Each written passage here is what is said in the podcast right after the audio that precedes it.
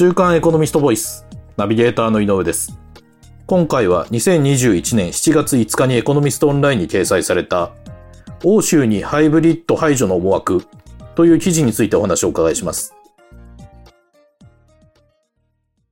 週刊エコノミスト編集部の桐山さんにお話をお伺いします。よろしくお願いします。よろしくお願いします。えっ、と、桐山さん、この記事では、世界的な脱炭素への流れの中で、岐路に立たされている日本の自動車産業について取り上げていらっしゃいますが、その、欧米各国や中国などでは、ガソリン車の販売禁止などの動きがこう加速しているそうですね。はい。えー、まあ、数年前からですね、えー、その、欧米、または中国中心にですね、はいあの、その、自自動車ですね、えーこれのですね、えーなんでしょうか、ガソリン車とかディーゼル車、まあ、いわゆるあの、エンジンを使う車ですね。うんえーこれの、まあ、新車販売をこう、禁止するような目標を、こう、続々と、うんお打ち出しているような状況なんですけれども、例えば、あの、イギリスはですね、はい。えー2030年にそのおエンジン車の排排出、あは新車販売を、えー禁止したりとかですね、ほうほう。えーフランスは2040年ですね。えードイツは2030年。またはあの、あアメリカでもですね、えーカリフォルニア州が、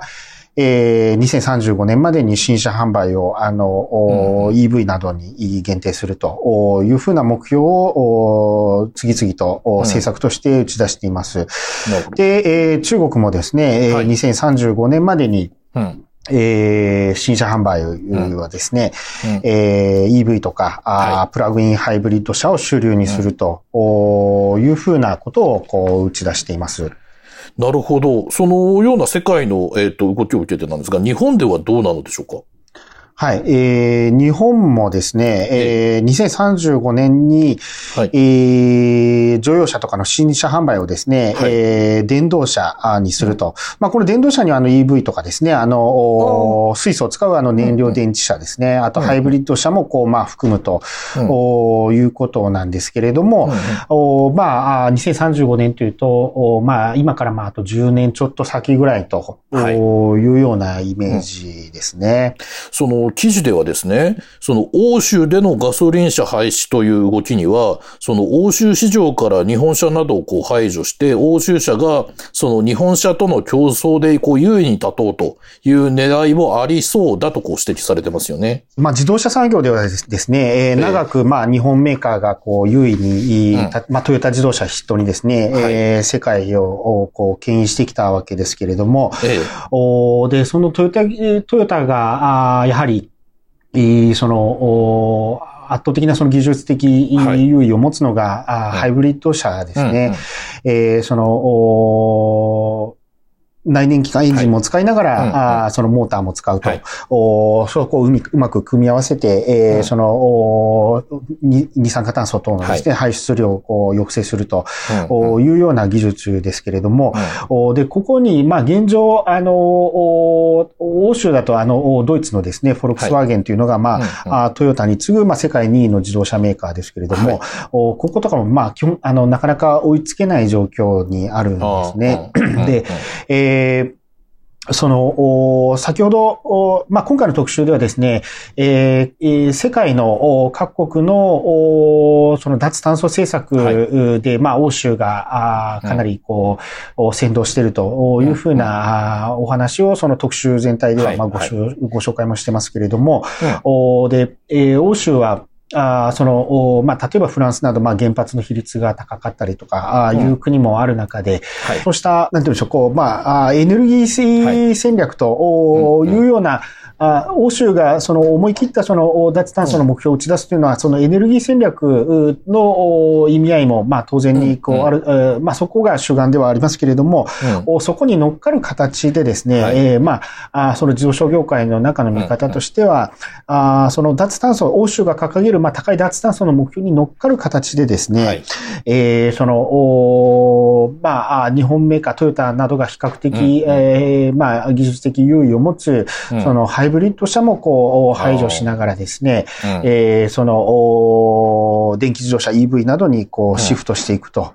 うんで、まあ、そこで、えーその、逆に産業の、優位性を、打ち出そうというような、こう、思惑もあるのではというふうに言われたりもしています。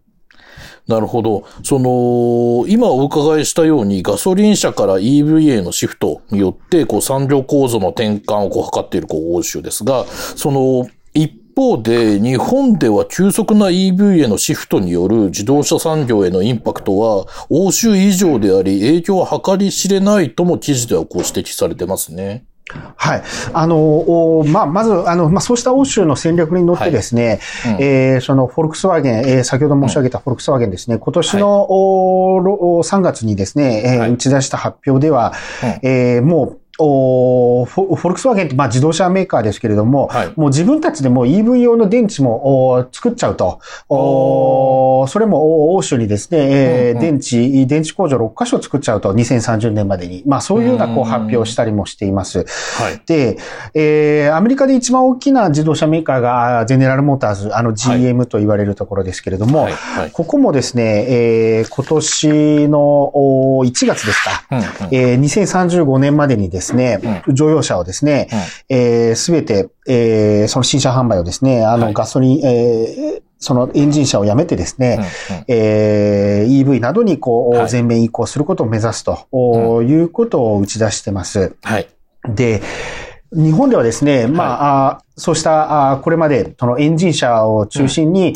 えーその世界はい。で、えー販売してきてですね、うん。えーで、えーそのハイブリッド技術というのもこう作り上げてきたわけですけれども、ええ。日本ではですね、あ日本自動車工業会によるとですね、はい。えーまあ、関連産業も含めて日本の自動車産業にはあの540万人以上があの働いているとい。うふうに言われます。で、えー自動車産業はまあ日本を象徴するその、えー産業かなというふうにも思うんですけれども、うんそうですね。えーその、おまああー、メーカーとですね、部品メーカーが、お垂直よくう統合型モデルと言われますけれども、その系列のもとにですね、うんうん。えーその会社の枠を超えてですね、うん。えーかなりその、おなんて言うんでしょう、お高度に部品メーカーと完成車メーカーが関与しながらですね、はい。えー技術をこう、うん。高めていく、まあ、すり合わせというふうに言われますけれども、このすり合わせによって、えーまあ、高い技術を、あの、うん。生み出してきたと。うん。おまあ、その象徴が、まあ、ハイブリッドかなというふうに思うんですけれども、はい。おこれがですね、まあ、例えばそのお EV に変わるとですね、うんえー EV はまあそもそも、あの、おエンジン車に比べて、えー部品点数もですね、うん。えーえーまあ、エンジン車の部品点数がまあ大体1台あたり3万点とかって言われるんですけれども、はいはい。うん。お EV だとまあ1万点から2万点ぐらいにこう、お変わってしまうと。そうえーそれねはい、それもですね、うん。えーその、おモーターだとかでですね、えーはい。バッテリーとかが、あー基幹部品になるので、うん。えーこういうモーターとか、はい、えーえーと、バッテリーはですね、はい。えーまあ、あーなんて言うんでしょう、こう、お量汎用メーカーが量産可能なあー製品でもあるんですよね。はいはいはい。はい。で、まあ、車というとですね、まあ、基本性能は、あの、お走るとか曲がるとか止まるとか、まあ、そういう、あの、お制御する、うー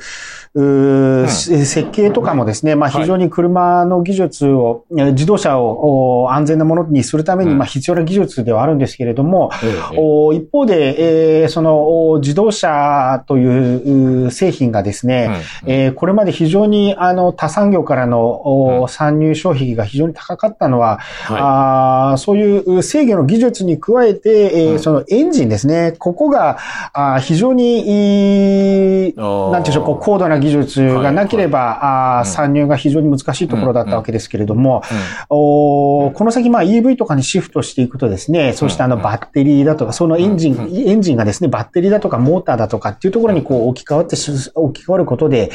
えー、まあ、なんていうんでしょう、お他のたメーカーもですね、はいはいかなりこ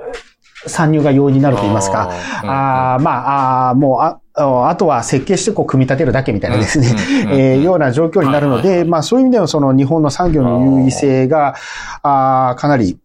脅かされるのではないかというふうなことも指摘されてます。で、実際今、あの、巷で大きく話題になっているのがですね、はい、えー、アメリカのアップルですね、あのスマートフォンとかで、はい、あの有名とかパソコンとかで有名な、あの、はい、アメリカのブランドメーカーですけれども、ええ、あのアップルが、あの、自動車を作るん。ではないかと、それも、えー、この先、えー、自動運転だとかですね、うん、そういったところへこうシフトが見込まれる中で、うん、えー、そのアメリカのアップルもその自動車を作るんではないかというふうなこともこう、噂されてますし、うん、で、加えてあの日本のソニーもですね、はい、えー、去年でしたか、えっと、はい、カメラのですね、えっと、半導体がすごくあの得意な会社ですけれども、で、その自社の技術開発に生かすためとしてですね、うん、ソニーが、あ去年ですね、はい、えー、自分のところでもあの EV のモデルの車を作ってしまったんですよね。へ え、そうなんですか。はい。あの、まだ全然その市販の予定とかはもう今のところ、はいはい、まあ、まあ、全くない、えー、その研究開発のための自動車ということですけれども、うんうん、まあそういうソニーですらも車を EV だとですね、作れてしまうと、うん、いうようなあことです。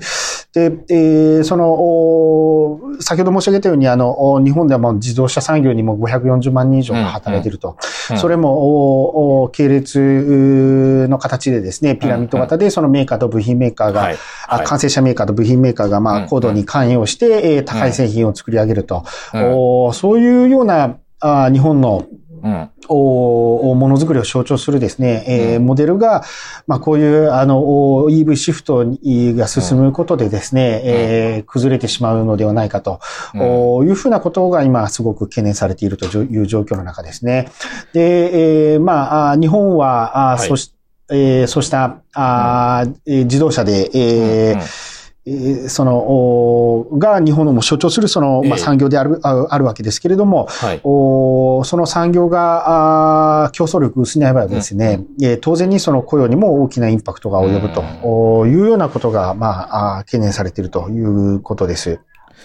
なるほど。えっ、ー、と、ではまあ、ここまでのお話を踏まえて、その最後にお伺いしたいんですが、その、日本の自動車メーカーは、そのまあ、欧州や世界でのこう加速する EV シフトにこう、今後対応していって、その海外メーカーとの競争にこう、勝ち残っていくことはできるんでしょうか？はい。ここはまあ、まだまだ簡単にあの答えが、出るところではありませんけれども、はいまあ各社とも、なんて言うんでしょう、絶え間ない、えー、その技術開発とですね、うんえー、さらにその世界の潮流を、うん、まあ読み取ってですね、うん、それに対応していく力というのがこう問われるかなというふうに思われます。はい、で、そのこれからのまあ、技術開発を考える上でですね、はい、まあ一つ指標になるのが、あ各社の、自動車メーカー各社のですね、研究開発の比率というところに、研究開発にどれだけお金を投じているかということになるかなというふうに思うんですけれども、はい、まあ、あくまで決算の数字を、直近の決算の数字をベースにする限りではあるんですけれども、はいうん、えー、その、トヨタ自動車ですね、まあ、うん、昨年世界販売で、まあ、世界トップになりましたけれども、はい。うん、そのトヨタの売上高に対するその研究開発費の比率っていうのは、まあ、必ずしもその、フォルクスワーゲンとかですね、ええ。ゼネラルモーターズとい。うところとかと比べると高いわけではないというのが、あ現実かなというふうに、あの、思います。で、えー、その、トヨタはですね、その、はい、まあ、EV も、まあ、この先出して、えーはい、いきますし、まあ、ハイブリッド車も、まあ、今作ってますけれども、うん、で、今、あの、水素エンジン車というのの技術開発にも取り組んだり、えー、水素電池とは別、えー、燃料電池車とは別にですね、はい。うん、えー、水素エンジン車というのの技術開発にも取り組んだりとかですね、うんうん、えー、なので、そういう、こう、多方面で、えー、次世代車、それも、環境負荷の低いですね、うん、えー、次世代車の開発に取り組んでいるというような状況です。で、えー、ホンダはですね、はい、えー、今年4月ですか、うん、あの、社長が変わったばかりで、えー、変わったばかりと社長がですね、うん、えー、2040年に、はい、えー、まあ、ガソリン、エンジン車をですね、の廃止するというふうなことを、まあ、表明はしたんですけれども、はいはい。まあ、これも2040年というと、まあ、まだ、えっと、今からまだ、あ20年以上、まあ、さ、さ、さ、先の話にはなるんですけれども、うんえっ、と、とはいえ、えーあの、これも、おそらくまあ社長が方針を打ち出したばかりで、え具体的な道筋をどう描くかというのは、もうまさに、あの、これからかなというふうに、あの、思いますし、はい、えー、なので今から20年先、30年先の、その自動車業界をめぐる状況というのはですね、はい、えー、そういう、先ほども申し上げましたけれども、まあ、本当にその EV へのシフトとかが進んでいくのであればですね、うん。うん、おそらく他産業からの参入も、あの、どんどん相次いで、えー、または場合によっては、あの、新興国のメーカーも、もしかしたら、あの、急成長しているかもわかりませんし、えー、なので、えー、いずれにしても、その、今、世界販売の首位は、えー、世界世界販売の自動車メーカーのランキングはですね、えー、1位がトヨタ、2位が、あえー、ゼネラルモータース、3位がフォル,、フォルクスワーゲンとかっていうような順位ですけれども、もうこういうような姿も、もう今とはもうまるで変わってるかもしれないなという感じです。で、えー、その今の姿とはもうまるで変わるとすればですね、はい、えー、今日本が前提としている、うん、その産業構造、はい、またはその産業の競争力、うん、で、ひいては雇用にもですね、まあ、かなり大きな影響が及ぶと、うん、いうことなので、えー、もし、その日本の自動車産業が、競争力を維持できずに衰退していくとすればですね、えー、その、日本の姿もですね、はいはい、今とはまあ大きく変わっていると、いうことがあり得るかなというふうに思います。そうですね。えっ、ー、と、20年後、30年後の日本経済のあり方は、ひょっとすると今我々からはこう想像のできない姿になっているかもしれないっていうことですよね。はい。わかりました。ありがとうございます。今回は週刊エコノミスト編集部の桐山さんにお話をお伺いしました。桐山さんありがとうございました。ありがとうございました。こちらの記事はエコノミストオンラインにも掲載されています。ぜひご覧ください。